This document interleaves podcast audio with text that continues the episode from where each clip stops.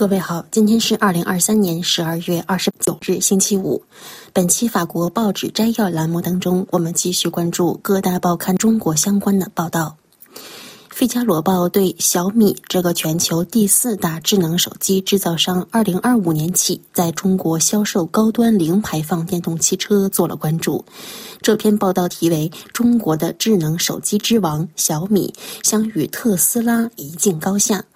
报道评价认为，从智能手机到电动汽车，全球第四大手机制造商小米正在通过成为电动汽车制造商来为其增添新的活力，同时着眼长期战略。出于对智能手机市场和其衍生品及联网手表、平板电脑等的放缓的担忧，准备在未来十年间向电车领域投资一百亿美元。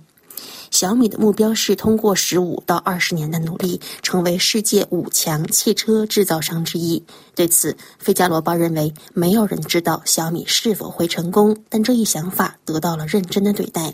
因为从热力发动机到电动机重新洗牌之后的局面有利于中国。原材料如锂电池工厂、回收能力等等，小米拥有可以利用的全部要素来生产高性能的电动汽车。《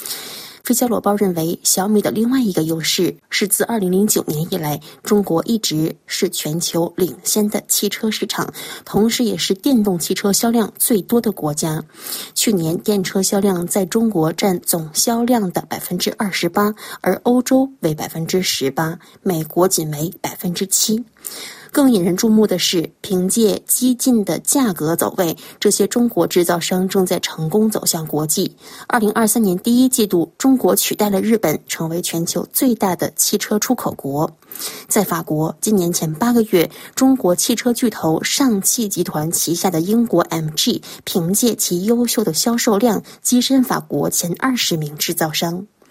不过，《费加罗报》同时指出，小米在电动汽车领域的成功之路可能是布满陷阱的。首先，几个月来，中国电动汽车市场一直面临供过于求的局面。《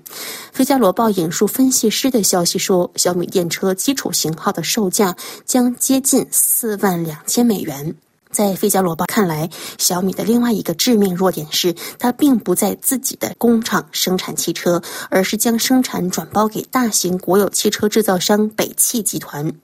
费加罗报指出，这些车型将在北京的一个工业基地组装，该基地每年可生产二十万辆汽车。但正如特斯拉所表明的那样，保持对电动汽车生产的控制，可以使产品得到更快的发展，并降低成本。《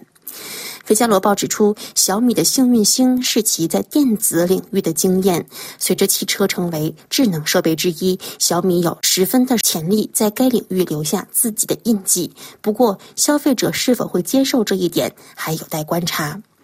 经济类回声报同样关注了小米的电车计划，表示本次小米正式入局，想要和保时捷或者特斯拉媲美。小米的这一梦想可谓是雄心勃勃，而且小米似乎并不介意自己有如此宏伟的雄心壮志。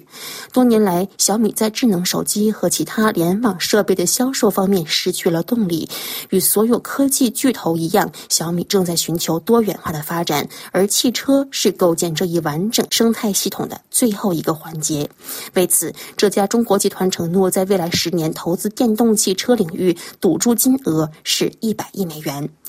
除了价格战，回声报指出，小米还需要面对更加严峻的经济环境。例如，消费者购买电动汽车最高可获得七千六百欧元的国家补贴，已经在二零二二年告终了。北京还限制了新入市场的企业的生产授权，促使小米和北汽集团合作。